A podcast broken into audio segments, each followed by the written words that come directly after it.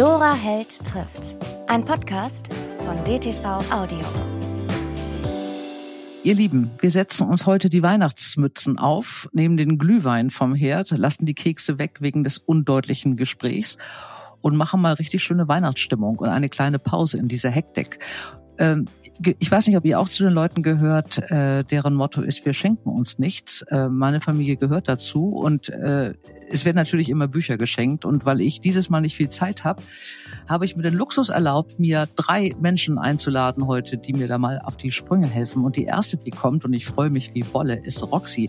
Roxys Podcast läuft seit März 2019 jeden Sonntag. Sie stellt jeden Sonntag ein wunderbares Buch vor und unterhält sich dann auch zwischendurch mal mit Autoren. Sie hatte alle, von Sebastian Fitzek über Arne Dahl bis Nele Neuhaus. Und heute interviewe ich dich, liebe Roxy. Herzlich willkommen im weihnachtlichen Podcast. Hi, ich freue mich wirklich sehr, heute mit dir zusammenzusitzen und dir mal ein paar coole Buchempfehlungen geben zu dürfen. Wirklich, ich bin sehr, sehr aufgeregt. Ich hoffe, es ist was äh, für dich dabei oder für einen der ZuhörerInnen, der dann fündig wird, ja das ist mir ganz egal. Das muss was für mich dabei sein. Ich brauche eine Menge Bücher und dabei fällt natürlich für die Zuhörer bestimmt irgendwas ab. Ähm, bevor wir zu deinen Buchtipps kommen, wir wollen ja äh, heute mal versuchen, gute Laune zu bekommen. Was war denn das Schönste für dich in 2023? Das Schönste. Fangen wir erstmal an. Machen wir mal, ich ganz indiskret, das private Schönste. Hattest ja. du, was war der schönste ja. Tag des Jahres? Ja, ja. Ähm, das war tatsächlich meine Verlobung. Ich habe nach oh. neun Jahren Beziehung endlich den heiß ersehnten Antrag bekommen äh, auf Sansibar. Und ähm, das war äh, das war der schönste Tag in diesem Jahr. Mhm, doch, muss ich sagen. Das klingt ja richtig nach Kitsch. Hast du neun Jahre gebraucht, um rauszufinden, ob er der Richtige ist? Nein, ähm, alles zu seiner Zeit. und ähm, es war wirklich der perfekte Moment. Und ähm, gar nicht so großartig vorgeplant. Er hatte den Ring die ganze Zeit bei sich. Wir haben sehr, sehr viele, ja, sehr viele Unternehmungen gemacht, sage ich mal. Er hatte ihn immer dabei. Und dann einfach bei einem, wir sind den Strand gegangen, unsere Lodge, die war halt direkt am Strand und ähm, dann haben wir so ein bisschen nach den Krebsen geschaut und äh, Muscheln angeschaut und so weiter und ein wirklich wunderschöner Sonnenuntergang. Und ja, wir haben ein Selfie gemacht dann habe ich mich umgedreht, habe nochmal auf die Sonne geguckt, drehe mich rum und dann, ja, hat er da gehockt. Das ist ja wie im Buch, ja, Roxy, wie im Buch. Kann man sich ja gar nicht ausdenken. Ein Lektorat würde sagen, nimm doch wenigstens den Sonnenuntergang weg. Das wird sonst zu kitschig. Es war aber so schön und wirklich gar nicht so, also jetzt nicht so dieses Stehen, also es kann ja auch jeder machen, wie er möchte, um Gottes Willen. Da soll jeder sein, sein Ding ausleben. Aber es war halt wirklich gar nicht so viel Tamtam, -Tam, genauso wie wir halt sind, ne? So dieses ein bisschen minimalistische und ach, es war einfach schön. Ja, doch. Gut, das kann jetzt, glaube ich, mal gucken, ob das noch einer toppen kann von den anderen, die gleich noch kommen. Was war denn äh, in dieser Buchbranche das Schönste für dich? Was war das schönste Buch oder das schönste Erlebnis oder das schönste Gespräch? Gab es da auch was? Boah, das ist eine sehr, sehr gute Frage. Da muss ich, also es gibt selten mal Situationen, wo ich mal überlegen muss. Aber ich darf wirklich glücklicherweise sehr, sehr viele schöne Momente erleben durch meinen Podcast. Ich habe sehr, sehr viele schöne Gespräche mit ganz, ganz tollen Menschen.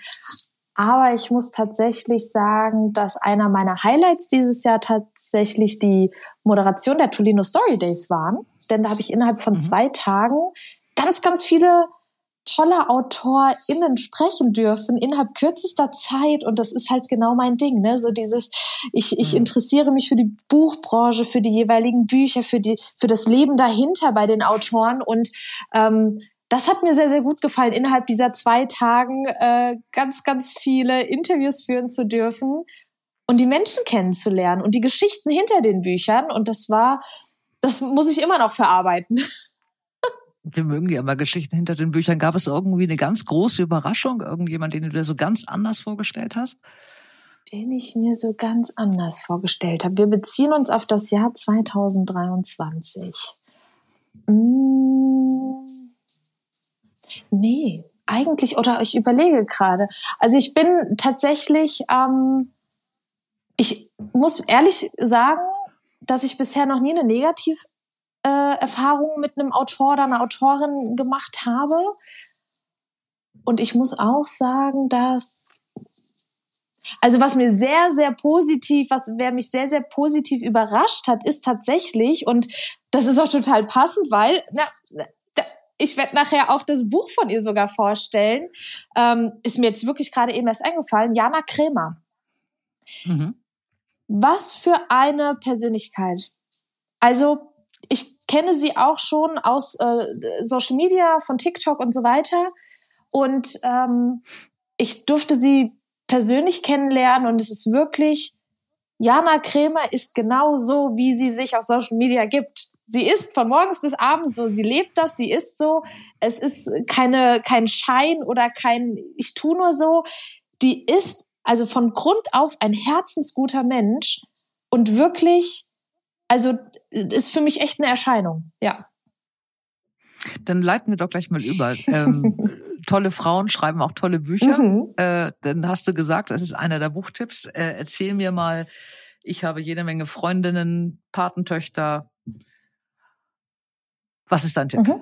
für Weihnachten? Also dann, ja, starten wir doch mit Janas Buch. Ja. Ähm, Jana 39 Ungeküsst, eine wahre, mutmachende Geschichte nennt sich das Buch, äh, ist dieses Jahr erschienen und ist die Gesch äh, Geschichte von Jana selbst. Jana ähm, mhm. steht ja auch in den sozialen Medien für, ja, für, für, für ihre Geschichten. Also sie hat schon sehr, sehr viel, ich nenne es jetzt mal, Leid ertragen müssen, hat ja auch eine Krankheit, ähm, äh, mit der sie sich auseinandersetzen musste, spricht ganz offen und ehrlich in dem Buch auch über ihre Depression, über ihre psychologische ähm, Behandlung, ne, über die Sitzung mit ihrem Therapeut. Und ich verallgemeiner das jetzt gerade so ein bisschen, weil ich vermeiden möchte, dass jemand sagt, ah, okay, jemand äh, mit äh, Lipodem-Problem, das ist nicht meine Geschichte. Darum geht's. Also ja, es geht darum, weil es Janas Geschichte ist. Aber das Buch von Jana ist so, also spricht einen auf so vielen verschiedenen Ebenen an und macht einfach Mut, diesen Schritt zur Selbsterkenntnis, zum Hilfesuchen und zum Akzeptieren. Es geht auch ganz, ganz viel um das Akzeptieren.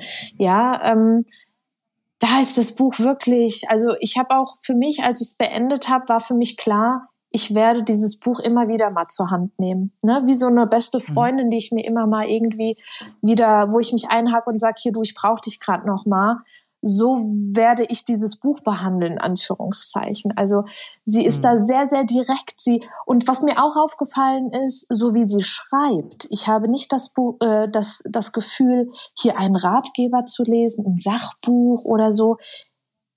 Sie hat eine ganz, ganz tolle Art zu schreiben. Also ich habe wirklich das Gefühl, das ist eine, weiß ich nicht, wie viele Seiten hat das Buch? Keine Ahnung, 350 Seiten, ich weiß es jetzt nicht genau. Mhm.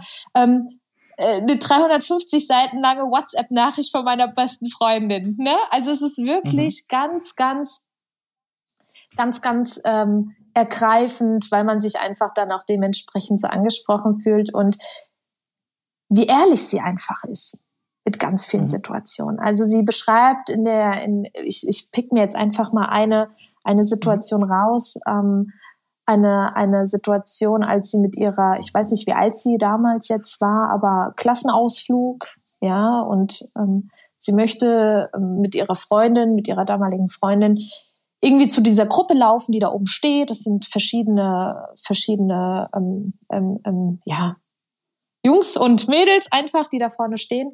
Und sie läuft halt mit ihrer Freundin dorthin und wird halt wirklich aufs Schlimmste beleidigt und erniedrigt auch. Und ähm, das sind Traumata, die sie in dem Buch halt sehr, sehr ehrlich und direkt wiedergibt, wo ich aber sagen muss, ich glaube, da können wir uns alle irgendwie mit rein empfinden, ob wir auf der, einen, auf der einen Seite als Mitläufer vielleicht irgendwo mit dabei gestanden haben oder selber sowas erlebt haben oder, oder, oder. Also sie trifft da schon ganz viele Nerven, wo man sich echt ähm, auch selbst reflektiert, muss ich sagen, ja. Mhm. Aber es ist jetzt kein trauriges Nein. Buch oder so. Man ist, du hast gerade eben gesagt, wie eine beste Freundin, man kann da immer wieder ja. mal reingucken. Ja, es ist auf gar keinen, also klar, also mich hat's emotional mitgenommen. Mich hat's emotional mhm. mitgenommen. Aber alleine, wenn man sich vielleicht ähm, so einen Blick über das Buch oder so einen Eindruck vom Buch verschaffen möchte, kann man sich auch, ähm, das kann man sogar kostenlos auf Spotify machen, ähm, das Hörbuch mal anhören. Und da mhm. kriegt man diese Stimmung vom Buch, das liest sogar Jana selber ein, also Jana hat das Hörbuch selber eingelesen, ähm, kriegt man das total mit, ähm, äh, kriegt man das direkt mit, was sie transportieren möchte. Und zwar Mut und hey, ja, es ist zwar mhm. eine traurige und schlimme Geschichte und eine bewegende Geschichte, aber ey, ich bin heute auf dem und dem Stand. Ne? Also mit einem Strahlen mhm. wird dieses Buch erzählt. Nicht mit einem, mhm. oh Gott, mir ging's so schlecht. Und oh, mhm. ne, also so gar nicht, wirklich eher so, ne, äh, Hände in die Höhe und ähm, ich bin stolz auf mich. Und das könnt ihr auch, ja. Das braucht man wahrscheinlich auch in diesen Zeiten. Jana Kremer, Jana 39 ungeküsst. Äh, in welchem Verlag ist das erschienen? Knauer. Bei Knauer. Bei Knauer. Wunderbar. Das war Tipp eins. Ähm, geht weiter. Bruder, Freunde, Neffen. Mhm. Ich habe jetzt noch einen äh, Thriller vorbereitet. Ja, wunderbar, wunderbar. Und mhm. ich bin wirklich eine kleine Thriller-Maus, sag ich gerne. ich lese, also ich lese alles, aber unglaublich gerne ähm, Thriller. Und da habe ich tatsächlich mir das Buch von Mark Grabe ausgesucht, Der Morgen. Es ist endlich mhm. wieder eine neue Reihe von Mark Grabe, worüber ich mich sehr mhm. gefreut mhm. habe. Und dieses Buch fängt damit an, und damit verrate ich auch nicht zu viel, dass an der Berliner Siegessäule ein Transporter gefunden wird. Also der steht da. Und in mhm. dem Transporter liegt ein Körper ein nackter Körper, zerschunden und entstellt. Und auf dem Körper ist mit Blut eine Adresse auf den Körper draufgeschrieben. Und das ist die Adresse von dem deutschen Bundeskanzler. Das ist der Einstieg. Das ist der Einstieg. Oha. Und mhm. wie es dann da weitergeht oder was eine da erwartet, ich kann nur sagen, Mark Grabe hat sich mal wieder von seiner besten Seite gezeigt. Mhm. Ich habe bei Mark Grabe echt das Gefühl, ich, also ich werde ihn nie durchblicken. Ich habe so meine Autoren, gerade im Thriller-Bereich, wo ich mir denke, so, hm, doch, doch, jetzt so nach dem sechsten Buch weiß ich, wie der Hase läuft. Bei Mark Grabe komme ich einfach nicht dahinter. Also dieser, dieser Mann ist einfach ein Genie, muss ich sagen. Ähm, mhm. und ich finde es tatsächlich auch spannend, ähm, wer hat denn schon mal den deutschen Bundeskanzler irgendwie als Protagonist oder als, äh, als Hauptfigur mit in seinem Thriller reingepackt. Das war auch mal erfrischend mhm. anders. Mhm. Und der ist wo erschienen? Das ist in, äh, im Ulstein Verlag, genau. Im Ulstein. Mhm. Mark Rabe, der Morgen. Das kenne genau. ich noch nicht von ihm. Ich habe die an, zwei andere von ihm gelesen. Mhm. Ich fand den auch super. Mhm. Ähm, Roxy, aller guten Dinge sind drei. Ja, ich habe noch was Spannendes mitgebracht. Also ich bin gerade so zum Herbst und zum Winter hin, ist es ja so diese cozy Time und Kerzen an und kuscheln. Andere stellen sich jetzt vielleicht vor, wie sie sich ihre Romane durchlesen. Ich freue mich auf die Thriller, auf das Blutige. Und da habe ich Rache am Neusiedler See von dem lieben Lukas Pellmann. Mhm. Das ist ein Teil, der zweite Teil einer Reihe, ist im Imons Verlag erschienen, ist aber, also man kann seine Bücher unabhängig voneinander lesen. Man verpasst halt letztendlich nur, ich sag mal, so ein paar in Anführungszeichen zwischenmenschliche Dinge, ähm, die sich halt innerhalb einer Entwicklung dann, sage ich mal, widerspiegeln würden. Aber die Fälle an mhm. sich sind hier auch abgeschlossen.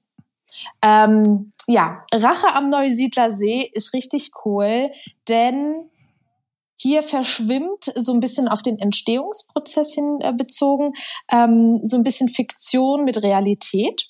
Also den Neusiedlersee gibt es wirklich.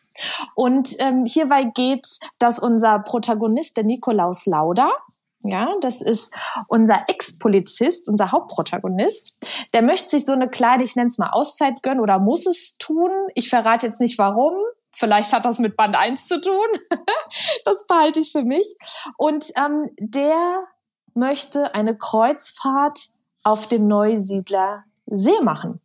An sich in echt, ähm, wie gesagt, den Neusiedlersee gibt's, aber dieses Kreuzfahrtschiff gibt's nicht. Da hat sich der Lukas mhm. Pellmann einfach leiten lassen von seiner Kreativität und ich finde, das ist grandios umgesetzt. Ich habe so ein paar Parallelen zu Ag äh, Agatha Christie ziehen können während des Lesens. Das war ganz spannend, denn wir haben mhm. hier in dem Buch auch viele Verdächtige, weil wer hätte es geglaubt? Ja, Mord und Totschlag ähm, auf dem Kreuzfahrtschiff und ähm, das hat mir tatsächlich sehr, sehr, sehr, sehr gut gefallen. Unter anderem auch, weil Nikolaus Lauda echt eine coole Socke ist. Also wirklich ein cooler Protagonist, tanzt ein bisschen aus der Reihe, ähm, macht auf jeden Fall sein Ding, aber lässt sich auch nicht an der Nase herumführen. Und das mag ich sehr, diesen Mix, ja. Mhm. Ja, ich auch. Lukas Pellmann, Rache am Neusiedler See. Wie heißt denn der erste Band? Weil ich finde sowas immer ganz schön, wenn es so einen festen Protagonisten Band. gibt. Ach so, Tod am Neusiedler See, ja klar. Ja, Tod am See. ich finde es immer ganz schön, wenn man, gerade wenn so eine Figur aufgebaut mhm. wird, man von Anfang an dabei ist und dann den zweiten ja. macht. Also Tod am Neusiedlersee und die Rache am Neusiedlersee und beides erschienen bei Immons. Ähm, super, du hast mir schon mal äh, aufgesprungen und etwas weiter geholfen. Äh, was ist der größte Wunsch für dich in 2024? Auf jeden Fall Gesundheit. Was wünschst du dir? Auf jeden Fall mhm. Gesundheit. Gesundheit ist sehr, sehr wichtig. Dass es mir und meinen Liebsten ähm, gut geht. Das ist immer so das Erste, was ich sage. Und ähm, ja, ich glaube, das ist so unglücklich sein. Ich möchte weiterhin glücklich sein. Das ist viel wert dann hört es sich so an, als wärst du es jetzt, aber musst du auch nach diesem Antrag äh, auf Sansibar, alles andere wäre komisch, ähm, dann ja, wünsche ich dir, dass du das äh, alles äh, machst und alles äh, schaffst und alles erfüllt bekommst. Danke. Und hast du einen guten Vorsatz für 24? Was, die frage ich oh, mal ab. Oh, Vielleicht ja. hören wir uns nächstes Jahr wieder. Dann Och, kann ich mal fragen, wie war die alle damit gekommen Hier, seid. du bitte nicht wirklich. Ich, jedes Jahr neue Vorsätze. Manche doppeln sich auch und ich krieg's. Einer Doch, reicht. einer Mir reicht. Einer. Den halten wir hier wirklich fest und wir sprechen uns nochmal. Ja. Ich möchte bitte. anfangen, regelmäßig joggen zu gehen. Was heißt regelmäßig? Einmal die Woche oder jeden Min Tag? Na, Zweimal die Woche. Ja. also Roxy will zweimal die Woche joggen gehen und du fängst damit, genau, ersten, ersten Januar brauchst du noch nicht, am zweiten Januar schnürst du dir deine Laufschuhe zu und wir unterhalten uns dann, wie lange dieser Vorsatz ähm, durchgezogen wurde. Ich brauche das immer, ich sammle das mein Liebstes an Silvester, die guten Vorsätze der anderen. Oh mein Gott. Äh, Dass man sie ihnen dann wieder dann vorhalten kann. entspannt zurückzulehnen und dachte, ja, guck mal hier. Ähm, wenn ihr Roxy nochmal öfter hören wollt, äh, was zu empfehlen ist, jeden Sonntag in Roxys Podcast. Äh, ich wünsche dir alles Glück und alle Gesundheit und äh, flinke Beine. Ich bedanke mich für die drei Tipps, eigentlich vier, wenn man den ersten Band dazu nimmt. Ähm, ja, und was wünsche ich dir jetzt? Eine friedliche und gute Adventszeit und schöne Weihnachten im Kreis der Lieben und dass alles kommt, was du dir wünschst. Vielen Dank. Und ich danke dir fürs Mitmachen. Vielen Dank, dass ich hier sein durfte und all das Sehr auch gerne. für dich, meine Liebe. Wirklich, danke. Ich bedanke mich. Vielen Dank, Roxy, und schöne Grüße in deine weihnachtliche Kulisse. Ich bin ganz neidisch. Ich sehe dich nämlich mit einer Girlande und lauter goldenen Schleifen. Ich bin dann und ein Adventskalender. Oh, ich habe aber nicht nur einen, hier stehen noch mehrere. Ich habe sogar dieses Jahr Nein, einen ähm, Buch-Adventskalender. Also 24 Bücher schön eingepackt. Ähm, ja, ich bin dieses Jahr gut. War das der Verlobte? Ja. Oh Gott, du bist vom Glück geküsst. Also, ich wünsche dir weiterhin so viel Glück, alles Gute und bis vielleicht zum nächsten Mal. Ich Danke, Roxy. Ciao. Auf der Messe habe ich ihn kennengelernt. Wir sind uns über den Weg gelaufen. Äh, Thomas Becker, der Buchhändler, arbeitet bei Thalia, ist also richtig an der Front und hat einen wunderbaren Instagram-Blog. Falls ihr Lust habt, der Buchhändler, könnt ihr mal regelmäßig hören, was dieser Mann liest. Hallo Thomas, ich freue mich, dass du jetzt auch mal bei mir bist und nicht nur auf dem Messegang. Hallo Dora, ich freue mich über deine Einladung. Sehr gerne. Ähm, ich habe ja meine schöne Rubrik Schlaflose Nächte, bei der ich im Podcast immer schon Tipps bekomme. Und ich gehöre zu den Leuten, ähm, in der Familie wird gesagt, wir schenken uns ja nichts. Letztlich muss man dann immer was schenken. Im Zweifelsfall sind es bei mir immer Bücher. Äh, wir haben, äh, sind kurz vor knapp mit der Ausstrahlung, aber wir wollen mal ein bisschen Frieden haben, irgendwie zwischendurch über Bücher sprechen, die man verschenken kann. Wenn das nicht zu Weihnachten ist, dann im Januar spätestens, dass das neue Jahr wenigstens mit guten Büchern anfängt. Was war denn dein, ich habe gerade eben auch Roxy gefragt, was war denn dein schönstes, dein schönster Tag in 2023, dein schönster privater Tag? Oh wow, ähm, Mann, da hätte ich mich jetzt gerne darauf vorbereitet auf die Frage. Es sollte es soll ja spontan sein. ja. Das kann sowieso niemand Roxy jetzt toppen, nach dem, was sie da erzählt hat, aber äh, von daher kannst du ganz entspannt sein. Okay, also wenn ich jetzt spontan darüber nachdenke, also 2023 war bei mir extrem ereignisreich, weil ich habe dir ja erzählt, dass ich nach Hamburg gezogen bin mhm. und das war wirklich für mich ähm, sehr überwältigend. Äh, klar, neue Stadt, neue Buchhandlung Buchhandlung, in der ich arbeite. Zwar die gleiche Firma letztendlich, ne, aber es ist einfach eine völlig neue Umgebung. Und deswegen kann ich dir sagen, dass für mich der schönste Tag des Jahres war, als ich tatsächlich in diesem Jahr nach Bayern zurückgefahren bin, um oh dort, oh um dort meine äh, Winterreifen äh, abzuholen bzw. zu wechseln und ich da äh, meine Tiere wieder gesehen habe. Das war für mich äh, so die schönste Jahreszeit des, äh, äh die schönste Jahreszeit, schönste Tag, ja, schönste Tag des Jahres, als ich meinen Hund, den ich zurückgelassen habe, äh, wieder streicheln konnte und herzen konnte. Das war so ja ein Stück Beständigkeit, die ich da wieder erlebt habe. Ja. Aber dir ist schon klar, dass ganz Hamburg jetzt zusammenzuckt, wenn der schönste Tag des Jahres der Tag war, an dem du Hamburg wieder verlassen hast nach Bayern. Das also hatte ja nur, nur indirekt mit Hamburg zu tun. Das hatte was also. mit meinem Herzen zu tun, das, ähm, das natürlich auch noch zum Teil äh, in Bayern schlägt. Hast du Heimweh in Hamburg? Ach, Oh Gott, ich wusste nicht, dass das jetzt so ein emotionaler... Den wusste ich auch nicht, das fiel mir doch gerade ein. Ich dachte jetzt, dass ich hier nur ein paar Bücher präsentiere. Ähm, hier, ich, ich glaube, es, es, es wäre gelogen, wenn ich jetzt sagen würde, dass ich... Ähm, ich, ich glaube, es wäre gelogen, wenn ich jetzt sagen würde, dass ich nicht mehr an Bayern denke. Und ich glaube, ich wäre auch ein emotionaler Eisblock, wenn ich jetzt sagen würde, klar, ich bin da ohne mit der Wimper zum Zucken äh, einfach 500 Kilometer in den Norden gezogen.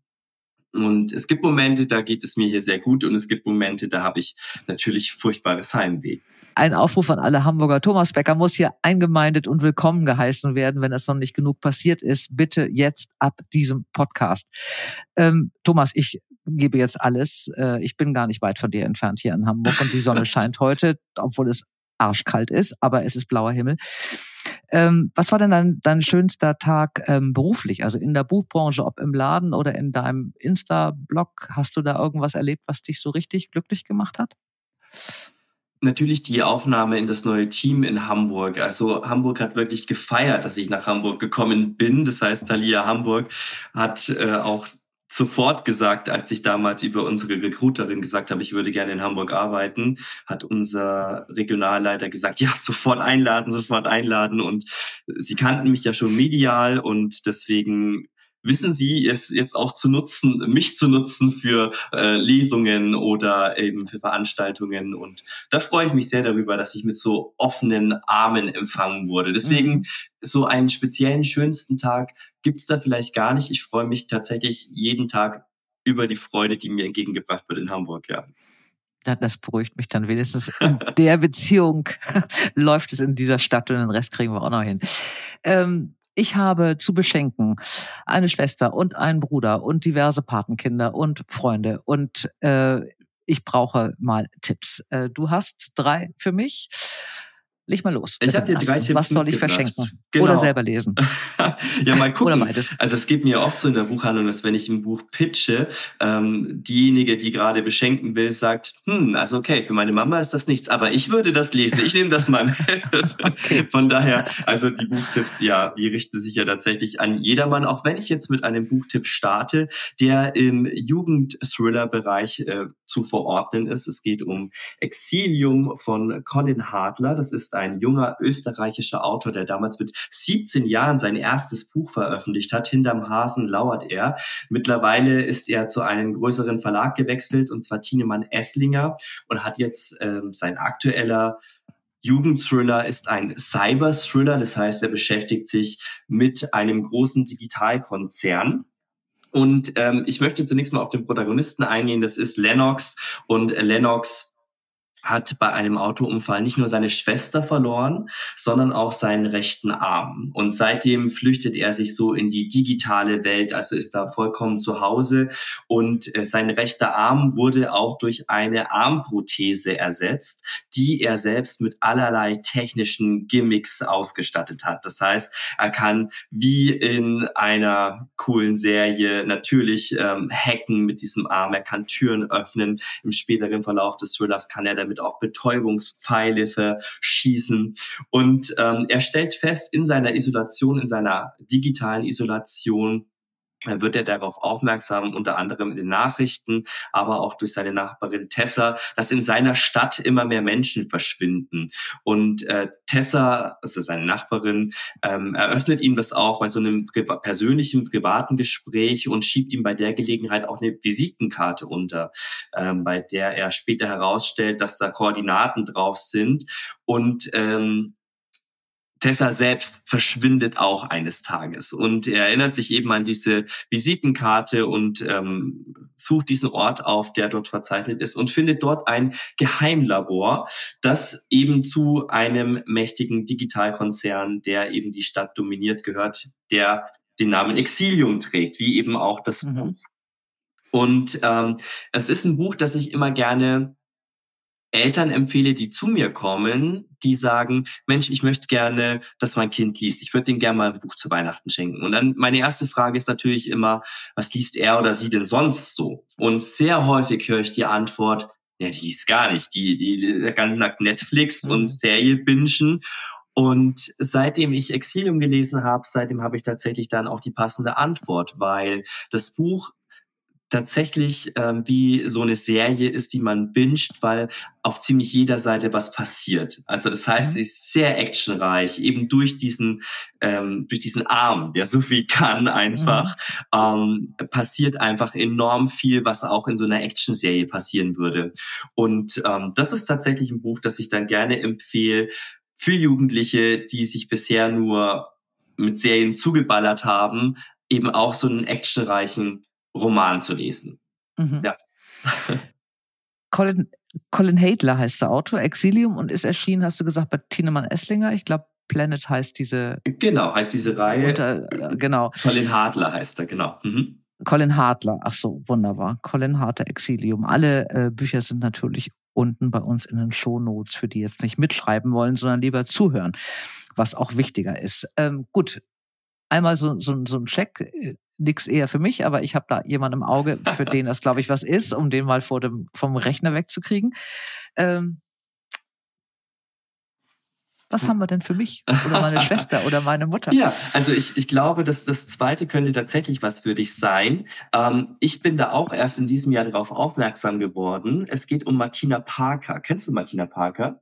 Ich habe das Buch schon gesehen, weil ich diesen Umschlag so schön finde, aber ich, ich habe es noch nicht gelesen tatsächlich. Also ja. kleiner Fun Fact, Erzähl. das, das hat sogar ja. sie mitgebracht, diese, diese Zeichnungen in den Verlag. Das ist eine Freundin von ihr, die macht diese Zeichnungen. Okay. Und Martina hatte damals darauf bestanden, dass ihre Bücher auch wirklich so aussehen sollen. Es gab eine Riesendiskussion mhm. mit meiner Verlag, da ist das Ganze erschienen, mhm. aber sie konnte sich durchsetzen und ich glaube, sie ist auch sehr glücklich darüber, denn diese Covers sind wirklich sehr outstanding vom, ja, vom restlichen mhm. Buchmarkt. Also man fällt sofort auf. Ne? Ja, mhm. nicht nur das ja. Cover ist schön, ich habe auch tatsächlich ähm, diesen Band ausgesucht. Also zur Erklärung, es geht um eine sogenannte Gartenkrimi-Reihe von Martina Parker. Und äh, Gartenkrimi deshalb, weil ähm, diese vier, äh, diese Reihe wird begleitet von vier Freundinnen, die sich zu einem Gartenclub der Grünen Daumen zusammengetan haben, um eben gemeinsam die österreichische Pflanzenkunde aufrechtzuerhalten und auch österreichische Traditionen. Da wird erklärt, was Kratteln auslassen bedeutet und es wird viel über Rezepte auch gesprochen. Aber eins haben die vier Freundinnen eben auch gemeinsam und das ist eben Tratsch und Klatsch äh, und äh, auch natürlich Verbrechensaufklärung. Und äh, der vierte Band, also ausgestochen ist mittlerweile der vierte Band, der spielt tatsächlich in der Vorweihnachtszeit Weihnachtszeit, denn wir werden in eine Eröffnung eines Adventsmarktes geworfen, die eigentlich im Südburgenland äh, der örtliche Bürgermeister öffnen sollte. Er ist aber nirgendwo anzutreffen, er ist nicht da. Ähm, die Damen denken sich, okay, gut, wir schaffen das auch ohne den Bürgermeister, wir eröffnen das jetzt. Und auf der Bühne wird so ein Schlitten zur Seite gezogen und dann auf einmal liegt er dort, der tote mhm. Bürgermeister. Oh. Und ähm, Natürlich äh, geht dann die Diskussion los oder die Ermittlung vielmehr los. Ähm, eine der ähm, der im Club angehörigen Freundinnen ist zum Beispiel auch Polizistin im Ort, die beginnt zu ermitteln, die Marlies mit ihrem Kollegen Franz ähm, und die Lokalreporterin Vera ist auch im Club und sie hat aber ähm, ja die, die, die Last oder die Besonderheit, dass sie mit dem Hauptverdächtigen schon seit Jahren eine On-Off-Beziehung hat. Und zwar ist es der Dunkeltom.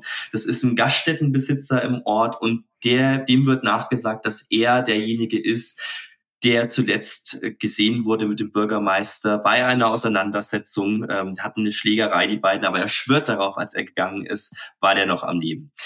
Und ähm, ich finde die, die, die Buchreihe deshalb so interessant oder so, so unterhaltsam, muss man sagen, weil Martina Parker eben nicht nur auf diese Protagonisten ihr Augenmerk äh, legt, sondern auch so Nebencharaktere bekommen. Da ganz authentische und nachvollziehbare ähm, ja, Bedeutungen. Ähm, das ist zum einen die, die Gattin vom Bürgermeister, die ihre Freizeit damit verbringt, Erotikliteratur zu schreiben.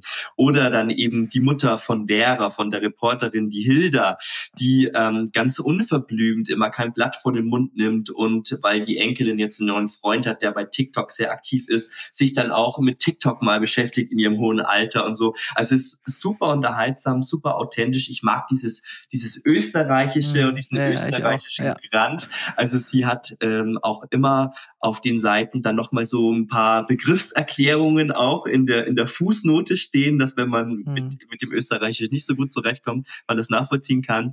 Und ähm, alle Rezepte, die wir so im Buch finden, ähm, oder alle Speisen oder Getränke, die wir im Buch finden. Da gibt es dann nochmal so einen kleinen Rezeptteil am Ende des Buches, der dazu einlädt, ähm, dann auch so ein bisschen österreichische Küche zu sich nach Hause zu holen. Und es ist immer dasselbe Dorf in allen vier Bänden und immer dieselben Protagonisten? Genau, korrekt, ja. Und man kann aber mit Band 4 anfangen, das spielt keine genau, Rolle. Genau, also ich selber habe die vorigen auch nicht gelesen. Ich habe jetzt Band ja. 4 gelesen, weil es mich so in Weihnachtsstimmung versetzen sollte. Und das mhm. hat es auch getan. Und ähm, es ist ein abgeschlossener Fall, kann man sagen. Mhm. Genau und sehr österreichisch. Ich habe ja so eine große Schwäche für diese Österreicher, ich weil die auch. ja immer so diesen schwarzen Humor so ein bisschen haben und auch immer Dinge sagen, die man eigentlich nicht sagt. Also ich finde das groß. Man sehr gespannt. immer erstmal äh, so, ne? Wenn man dann ja, was, was liest oder hört, denkt man so, oh, das hat sie jetzt nicht gesagt. Aber das klingt immer so nett, wenn das auch so ein bisschen mit Dialekt noch äh, eingefärbt ist oder so, finde ich, klingt das immer gar nicht so schlimm, als wenn man das Hochdeutsch sagen würde. Martina Parker, ausgestochen. Ich spreche es bestimmt jetzt falsch aus. Du bist Bayer, du kannst es richtig sagen. Ausgestochen ausgestochen. Ähm, bei Gemeiner erschienen war das, ne? Das klingt Correct, so, ja. das würde ich, glaube ich, tatsächlich auch mal äh, da. Ich glaube, ich setze mich mal mit Frau Parker Das freut mich. Das, das freut klingt mich. wirklich schön. Ich mag so groß. Sie ist auch wahnsinnig unterhaltsam. Ich kann mir ja. das super vorstellen, auch dass Martina mal zu dir in eine Sendung kommt. Sie hat so viel zu erzählen. Das glaubst du gar nicht. Spricht sie richtig wienerisch? Wenn du das möchtest, kann sie das. Aber wenn du dich mit ihr und ich habe sie auf dem Krimi-Fest Tirol kennengelernt, wir waren eine Woche ja. zusammen im gleichen Hotel. Das heißt, wir haben uns äh, immer am Frühstückstisch gesehen und die unterschiedlichsten Geschichten ausgetauscht und ich war jedes Mal beseelt beim Frühstück. das kann ich mir vorstellen. Ähm, das war der zweite aller guten Dinge. Mhm. Mein Lieber, du bist noch nicht durch. Äh, ich hätte gern noch einen dritten. Also jetzt habe ich schon mal eins für mich. Äh, mein Bruder ist noch, den habe ich noch im Kopf. Für den habe ich noch nicht so das richtige Buch. Was hast du denn da? Vielleicht kennst du mein drittes Buch schon. Es ist für mich so ein All-Time-Favorite seit, ja gut, zwei Jahren kann man sagen, denn ich habe es noch gewunden gelesen. Dieses Jahr hm. ist das Taschenbuch erschienen. Du hast es bestimmt auch schon gelesen. Ich habe es gelesen. Ne? Wunderbares Buch. Erzähl mal, ja. Und es, also. es halt einfach so enorm nach. Es geht um Verbrennen all meine Briefe von Alex Schulmann. Und das ist etwas, das empfehle ich in der Buchhandlung am laufenden Band, weil ich auch jemand bin, der nicht unbedingt ein Fan von Happy Ends ist. Ich lese lieber mal ein Ende, das mich so ein bisschen zerrissen zurücklässt, mhm. weil es einfach Enden sind, die einfach enorm nachhallen. Und Alex Schulmann hat es sich offensichtlich auf die Fahne geschrieben, immer so ein bisschen über Familienproblematiken zu schreiben, Familienstrapazen. Und das Buch Verbrenn all meine Briefe ist auch äh, tatsächlich ja, man sagt ja autofiktional dazu. Das heißt, es betrifft ihn auch selbst. Ähm, es beginnt eigentlich damit, dass er in der Gegenwart feststellt, dass er eine unerklärliche Wut in sich trägt. Und die äußert sich eben in Extremsituationen, wenn er im Konflikt mit seiner Frau ist beispielsweise oder ähm, ja, es generell äh, einfach häusliche Konflikte gibt, dass seine Frau dann äh, etwas Düsteres in ihm sieht und vor ihm zurückweicht oder dass die Kinder sagen, wenn ihnen was passiert ist, dass sie zur Mama sagen, aber sag's nicht dem Papa. Und er denkt sich so, ich bin eigentlich nie gewalttätig oder so, aber ich scheine eine sehr düstere Aura auszustrahlen. Und er beschäftigt sich mit sich selbst und mit seiner Geschichte und stellt fest, dass äh, die Familie mütterlicherseits, also seine Mutter war auch so eine, die war immer sehr impulsiv und hat eine Wut immer ausgestrahlt. Und er geht noch weiter zurück und erinnert sich daran, dass er viel bei seinen Großeltern war. Das heißt, ähm, er hat viel Zeit damals immer bei seinen Großeltern verbracht und dabei hat er festgestellt als Kind, dass der Opa mit der Oma auch immer sehr harsch umgegangen ist. Und die Oma hat das natürlich in Gegenwart des Enkels alles weggedächelt und hingenommen. Und er auf seine Recherchen ähm, ja, trifft er dann auch auf einen Briefverlauf, der man muss jetzt dazu wissen, dass sein, sein Großvater war Sven Stolpe, also auch ein bedeutender ähm, schwedischer Schriftsteller. Seine äh, Oma war Karin Stolpe, die ist mehr als Übersetzerin bekannt gewesen. Und ähm, sie ist auf einen Briefverlauf gestoßen zwischen Karin, seiner Oma, und Olof Lagerkranz, auch bekannter schwedischer Schriftsteller. Und es kristallisiert sich so heraus, dass damals in den 30ern waren seine Großeltern in einem sogenannten Schreibexil in Schweden zusammen mit Olof. Und zwischen Karin und Olof hat sich so eine zarte Freundschaft entwickelt. Und das ist eine, ja, ich, ich sag mal, wir wissen es eigentlich von Anfang an des Buches, weil es gibt Alex Schulmann, es gibt, es gibt mhm. diesen Enkel. Das heißt, äh, wir wissen, dass diese, diese zarte Freundschaft, die sich vielleicht auch in eine zarte Liebesgeschichte hätte entwickeln können, äh, immer unerfüllt blieb.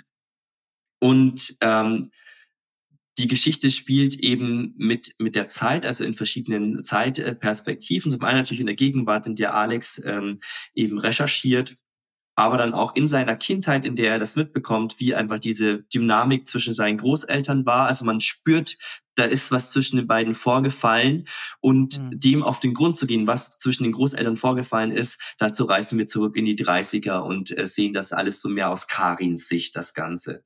Und das ist ein Buch, das hat mich so zerrissen, weil es einfach mhm. eine, eine Liebesgeschichte ist, wie sie, glaube ich, auch keine Seltenheit ist, aber sie so zu Papier zu bringen, sie so aufzuschreiben mit dieser, mhm mit dieser Wucht und diesen tiefen Gefühlen, das, das konnte halt nur Alex Schulmann. Das habe ich so mhm. vergleichbar noch nicht gelesen. Mhm, das stimmt, ging mir auch so. Der hat eine ganz, ganz tolle Sprache und ist ein ganz stiller Mann. Ich habe den mal kennengelernt irgendwie.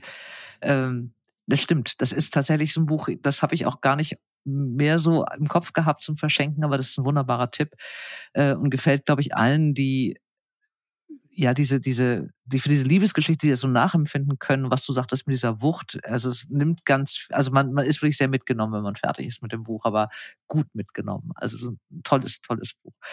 Alex Schulmann, verbrenn all meine Briefe. Sehr schöne Tipps waren das, ähm, lieber Thomas, das wunderbar. Also ich nehme sie alle drei. Ich nehme alle drei. Ich muss gucken, wie ich sie verteilt. Äh, was ist denn dein ähm, größter Wunsch für 2024, wenn ich jetzt eine Fee wäre und es dir erfüllen könnte? Was würdest du dir von mir wünschen? Ähm, ja, jetzt ist natürlich die Frage, ob du jetzt von einem persönlichen Wunsch sprichst oder ob man jetzt äh, nicht den, den einzigen Wunsch der guten Fee nutzt und natürlich sich den Weltfrieden herbei wünscht, was wir uns ja alle wünschen. Mhm der steht über allem. Ja, okay, der wollte gerade sagen, Wunsch möchtest der du das Fee. Die Fee hat einen großen Wunsch. Ich glaube, der ist bei allen im Moment äh, derselbe. Und dann bleibt noch ein persönlicher Wunsch für jeden. Also ich glaube, äh, mein persönlicher Wunsch für mich ist, Ach, ich wusste nicht, dass das heute so tiefgründig wird. Komm, wir ich haben bin, Weihnachten. Ich, ich, bin, ich, bin, auch ein bisschen zart beseitet aktuell. Das ist halt einfach äh, auch der, der, der, der Zeit geschuldet. Und äh, dass ich hier tatsächlich allein in Hamburg sitze. Ähm, ich glaube, mein persönlicher Wunsch für mich ist, dass ich ein Stück weit zur Ruhe komme und äh, ein Stück weit äh, meinen Platz finde. Das ist mein aktueller Wunsch, ja. Ich wünsche es dir Gelassenheit und Ankommen. Wünsche ich dir auch ganz, ganz toll, dass du schaffst, um die Schwere rauszubringen. Ich möchte gerne deinen guten Vorsatz für 2024 hören. Was hast du dir für einen guten Vorsatz vorgenommen? Oder ob er gut ist, aber überhaupt ein Vorsatz, was ab 2. Januar erfüllt werden muss. Puh, das ist natürlich auch wieder so eine Geschichte. Ich bin ja überhaupt kein Fan von Vorsätzen, weil ich glaube, dass alles, was man sich zum Jahresanfang vornimmt, sowieso zum Scheitern verurteilt ist, weil man es sich nur vorgenommen hat, des Vorsatzes wegens. Ähm, ich kann dir aber was nennen, was bisher ähm, auf ganzer Linie gescheitert ist. Und zwar äh, versuche ich auch äh, literarisch äh, produktiv zu werden. Und das versuche ich schon immer wieder. Das heißt, das ist kein Vorsatz fürs neue Jahr, sondern ich werde es auch wieder im Januar versuchen. Und vielleicht schaffe ich es ja in der dunklen Jahreszeit, diesmal dran zu bleiben. Also mein Vorsatz wäre dahingehend Beständigkeit. Gut. Das sind, finde ich, sehr, sehr gute Vorsätze. Und ich glaube, dass die dieses Jahr erfüllt werden. Also im kommenden Jahr. In 2024 wirst du sie hinkriegen. Also den Vorsatz, die Beständigkeit, dich da selber literarisch zu verwirklichen. Ich drücke dir die Daumen. Wenn das Buch fertig ist, lade ich dich meinen Podcast ein als Gast. Vorher werde ich dich bestimmt nochmal einladen, weil das wunderbare Buchtipps waren. Das freut mich. Thomas, ich wünsche dir eine ganz, ganz schöne Zeit. Äh, friedlich, gesund, heiter, äh, komm gut durch den noch bevorstehenden Stress in der Buchhandlung, der aber ein schöner Stress wahrscheinlich ist. Ich wünsche dir viele Kunden. Wir haben früher in meiner Lehrfirma immer gesagt, fette Beute. dass du ordentlich Leute glücklich machst. Und äh, ja, wir sehen uns bald. Und ich drücke die Daumen. Und nochmal ein Aufruf an alle Hamburger. Macht ihn glücklich, den Thomas Becker. Und falls ihr noch mehr von ihm hört, der Buchhändler bei Instagram, da gibt es laufend solche schönen Buchtipps. Ich danke, dass du dabei warst. Danke für deine Einladung, Dora. Bis bald. Bis bald. Es ist eine bunte Mischung, die ich hier heute habe mit meinen Buchtipps und ich bin richtig begeistert. Und jetzt kommt zum Schluss, aber heiß erwartet von mir, ich wollte ihn schon lange haben, Frank Menden aus dem Team der Buchhandlung Stories in Hamburg. Und Frank ist nicht nur ein hervorragender Buchhändler, er ist auch ein toller Buchblogger. Er macht bei Instagram ganz wunderbare Tipps, falls ihr mal gucken wollt unter Frank Menden. Er war äh, Mitglied der Jury für den Deutschen Buchpreis und ist überhaupt Mr. Buchhandel, Frank. Und ich freue mich, dass du in diesem Weihnachtsgeschäft für mich trotzdem Zeit hast. Herzlich willkommen. Vielen lieben Dank und äh, was für eine tolle Einleitung von dir. Ich freue mich, danke. Ach so, sehr gerne. Ich könnte doch viel länger, aber es geht ja um die Bücher und nicht nur um uns. Aber ich bin ganz begeistert, dass hm, du dabei bist. Äh, wir reden über Weihnachtstipps äh, für all die, die auf den letzten ähm, Metern noch ein Buch brauchen. Ähm, weil Bücher dazugehören. Wir gehören auch dazu. Wir sagen immer, wir schenken uns nichts und letztlich kriegen wir aber alle immer untereinander Bücher, was ich immer ganz schön finde. Ich bin noch nicht ganz komplett äh, für meine zu Beschenkenden, deswegen brauche ich ah, noch okay. mal was für alle möglichen Leute und du bist ja immer so ganz breit bei deinen Tipps. Das mhm. finde ich ganz wunderbar. Ähm, dann Fangen wir gleich mal an und ich frage dich nachher noch ein bisschen was ja, zum gerne, letzten Jahr. Sehr, sehr gerne. Äh, fang mal an mit dem ersten Buchtipp. Was würdest du mir denn empfehlen? Also es kann sein, dass ich das selber lesen will, weil ich bin auch ein bisschen blank hier im Moment. Ja. es hat sich heute schon wieder angesammelt. Also sehr ich, gerne. es ist jetzt bald ruhig mit den hm. Podcasts und äh, dann kann ich mal wieder hier für mich privat lesen. Hm. Also ich höre dir sehr aufmerksam zu was du auf dem Tisch hast. Ja, ich habe wirklich äh, drei sehr unterschiedliche Bücher und du hast es ja angesprochen, letztes Jahr die Jurytätigkeit zum Deutschen Buchpreis hat mir nochmal gezeigt, dass ich doch äh, sehr gerne jetzt auch über meinen Tellerrand hinauslese und so gebe ich dir einfach mal als ersten Tipp Babel von Rebecca F. Kuang. Das ist ein Fantasy-Roman mit wenig Fantasy-Elementen zwar, muss man sagen und das war normalerweise nie mein Genre und ich bin tatsächlich diesem Cover verfallen. Ähm, ich bin jemand, der keine Klappentexte liest und habe einfach nur dieses Cover gesehen, dachte, das muss ich lesen, weil das sieht so großartig aus mit diesem Turm in der Mitte und es ist schwarz-weiß, also wirklich ein wunderschönes Cover. Und dann hat es mich auch nach den ersten Seiten schon direkt gehabt. Es geht um Robin Swift, das ist ein kleiner Junge, der in China lebt und dort von dem britischen Gelehrten Richard Lowell quasi gerettet wird, derweil der nämlich neben der Leiche seiner Mutter in einen Raum verbracht hat. Da hat eine Cholera-Epidemie gewütet und Lowell bringt ihn nach Großbritannien und er unterrichtet ihn in Griechisch, Latein, allen möglichen Sachen, auch Benimmregeln. Das ist ein sehr strenges Regime und das ist auch nicht sehr herzlich, aber ähm, Lowell hat ein Ziel für Robin. Er will nämlich ihn unbedingt nach Oxford bringen und dort in den sogenannten Turm von Babel. Da werden nämlich die Übersetzer ausgebildet. Und ähm, Robin schafft es auch dahin. Er lernt äh, drei andere junge Studentinnen kennen. Rami, ein Inder, die Haitianerin Victoire und Letty. Und die vier ähm, schließen sich zusammen und äh, merken sehr, sehr schnell, dass es eigentlich nicht nur um Übersetzung geht in diesem Turm. Und mehr möchte ich eigentlich auch gar nicht verraten. Äh, das ist wirklich ähm, zwar ein Fantasy-Roman, aber ich kann für alle sagen, die direkt sagen, oh Gott, Fantasy ist nicht meins. Es kommen keine Drachen vor, keine Gnome, auch keine sprechenden Tiere. Ähm, das einzige Fantasy-Element sind so Silberbarren, die besondere Fähigkeiten haben. Das ist aber auch wirklich schon alles. Also okay, ich habe es ja auch nicht so mit Fantasy, deswegen zuckte ich ein bisschen, aber ich verstehe das äh, gut. es ging mir ähnlich und es ist ja. sprachlich so toll und was ist eine sehr junge Autorin noch, noch keine 30 und was mich besonders ähm, begeistert hat, dass sie diese Geschichte, ähm, die sehr aktuelle Bezüge hat. Also es geht um Rassismus, es geht um kulturelle Aneignung, es mhm. geht um äh, Unterdrückung der Frauen. Also es ist wirklich sehr breit aufgestellt und sie erzählt diese Geschichte nicht nur sehr stringent, sondern auch konsequent zu Ende. Also es ist mhm. wirklich, das letzte Drittel ist atemlos. Also das kann man da nicht mehr weglegen. Okay. Rebecca, wie, wie dick ist das denn? Also das, oh, das sind, sind ja immer sehr über 700 Seiten, Seiten auf jeden oh, Fall. Das ich mag ja dicke Bücher. Ja, und man versinkt auch richtig drin, wirklich. Wo ist die erschienen? Rebecca bei Eichborn ist sie erschienen. Bei Eichborn. Mhm. Rebecca F. Kuang Babel bei Eichborn. Ähm, ich habe die anderen auch schon gefragt, was war dann für dich der schönste Tag in 2023? Ich hau die Frage so rein. Du hast sie so rein, super, genau. Du wirst spontan und dann merkst du, ich bin schon direkt irgendwie baff. Ach, der schönste Tag war, glaube ich, tatsächlich dieses Jahr, dass ich ähm, ich habe Flugangst und äh, bin dieses Jahr zum ersten Mal seit Pandemie wieder geflogen. Mhm. Und es war für mich wunderbar, dass ich diesen Flug gut überstanden habe und dann angekommen bin ähm, und das Meer direkt gesehen habe. Und ich glaube, das war mit einer der schönsten Tage auf jeden Fall in diesem Jahr, weil das ich da so ich, glücklich auch verstehen. war, dass ich selber ähm, mich selber nochmal bewiesen habe, dadurch auch. Was hilft gegen Flugangst? Äh, Knopf im Ohr und Hörbücher? Oder liest du? Kannst du ich lese und ähm, gucke Serien und ähm, bin dann irgendwie, Gott sei Dank, dadurch so weit ruhig gestellt, dass es geht. Wobei es sind eben dann kurze Flüge bis zu drei Stunden, das schaffe ich. Okay. Soweit ja, kann ich mich irgendwie ich nicht, in Ruhe ja. irgendwie hinkriegen. Ich glaube, länger wird es für mich, wäre schwierig. Das kenne ich. Ja. Mhm. Und in meinem Leben werde ich auch nie nach Südamerika kommen. Das ist einfach so. Man muss seine Grenzen kennen. Ich mhm. steige auch nicht gerne ein. Ja. Das kann ich verstehen.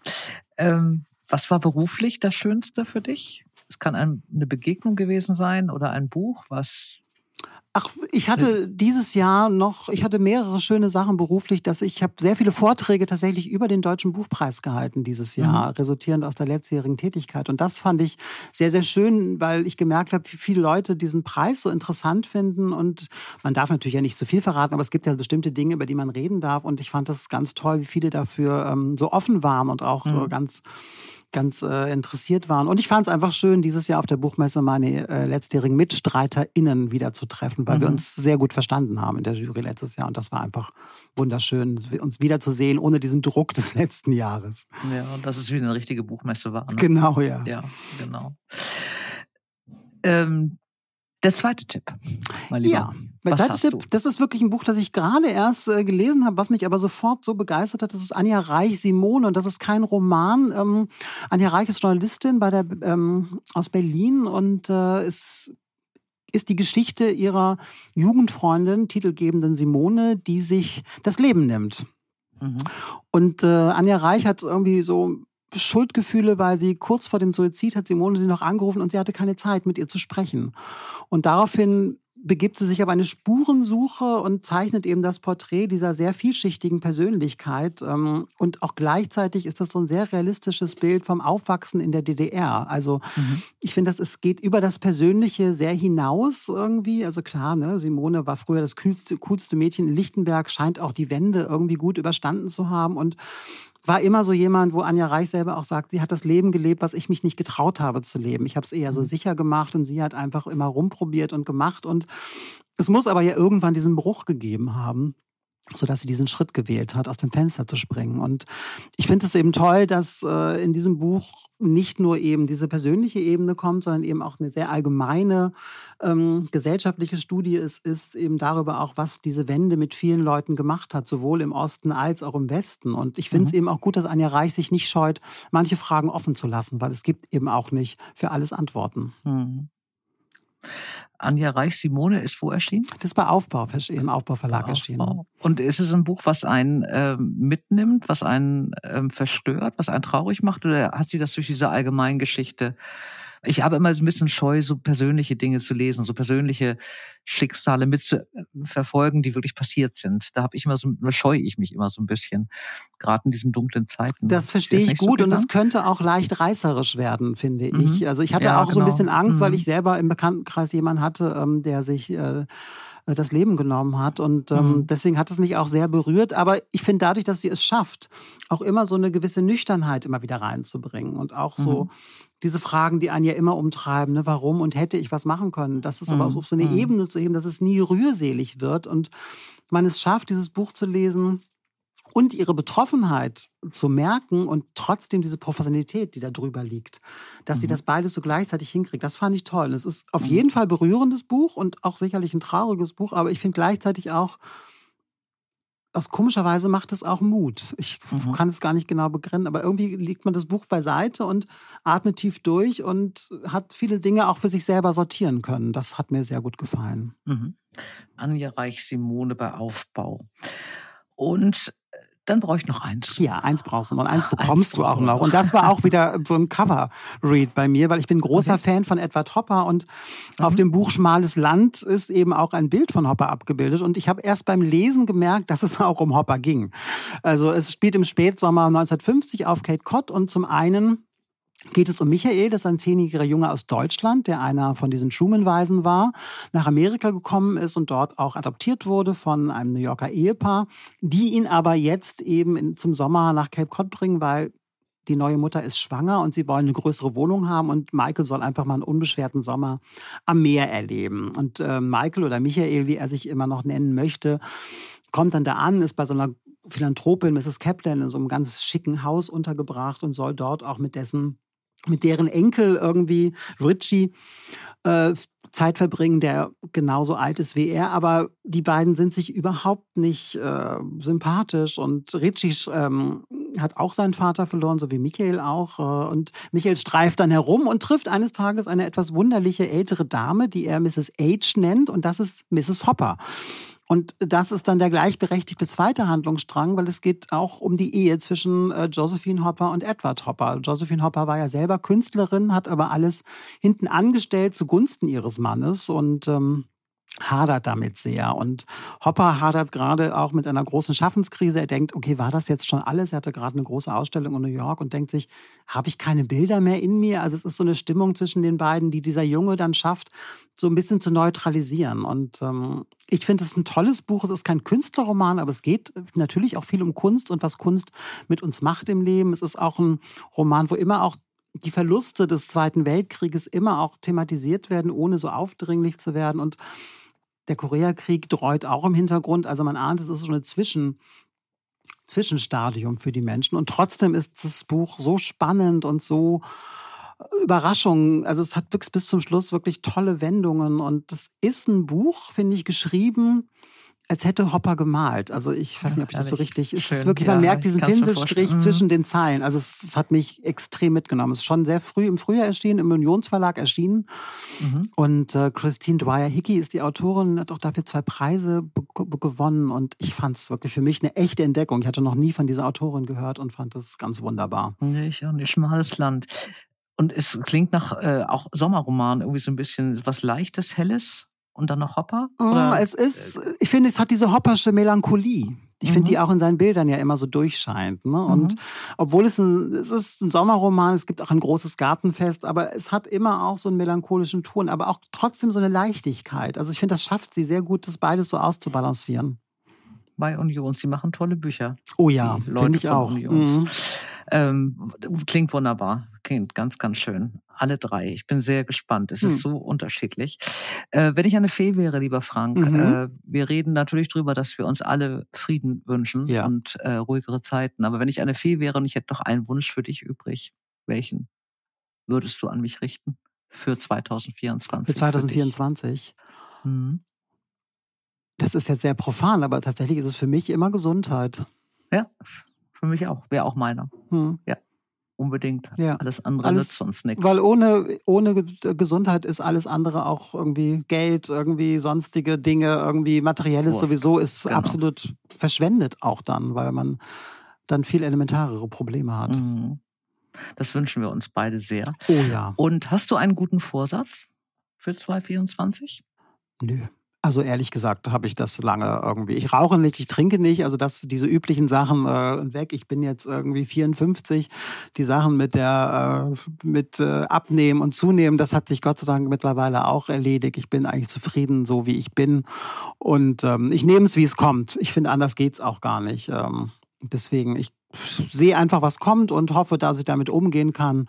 Also mein Vorsatz ist einfach, optimistisch zu bleiben, sagen wir es mal so. Wenn das ein Vorsatz sein kann, dann ist das mein Vorsatz. Das finde ich einen guten, so eine gewisse Heiterkeit, ja. sich zu bewahren, auch wenn man so ein bisschen Melancholie von Hopper dazwischen mischen kann. Ja, genau. Aber so eine Grundheiterkeit wollen ja. wir haben. Ja, auf jeden Lieber Fall. Frank, ich danke dir sehr für diese drei wunderbaren Tipps. Ähm, ich wünsche dir eine schöne Zeit bis Weihnachten. Also nur wunderbare Leute und dankbare Kunden und schöne Empfehlungen und schöne Gespräche und Begegnungen. Vielen Dank. Und dass alles gut wird und dass wir uns im nächsten Jahr dann endlich mal wieder sehen. Das und hoffe vielleicht ich sogar auch. mal was zusammen trinken. Oh das, ja, das, das können wir uns beide schön. vornehmen. Oh ja, das, nehmen, das, beide, ist, das ist unser Vorsatz. Das, das finde ich sehr gut. Gemeinsame Vorsatz 24. Wunderbar. Wir gehen zusammen ja. ein Bier trinken. Das finde ich ganz toll, großartig. Vielen, vielen Dank. Und ich danke dir für die Einladung nochmals und ich wünsche dir eine ganz tolle Adventszeit, schöne Weihnachten und natürlich einen guten Rutsch.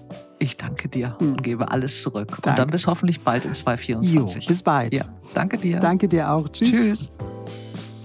Und mir bleibt noch übrig, frohe Weihnachten zu wünschen, einen guten Rutsch in ein friedliches und gesundes 2024. Unsere nächste Folge kommt dann gleich Anfang des Jahres mit dem wunderbaren Tonio Schachinger, der Buchpreisträger 2023 aus Wien nach Hamburg und ich freue mich auf ihn. Dora Held trifft. Ein Podcast von DTV Audio.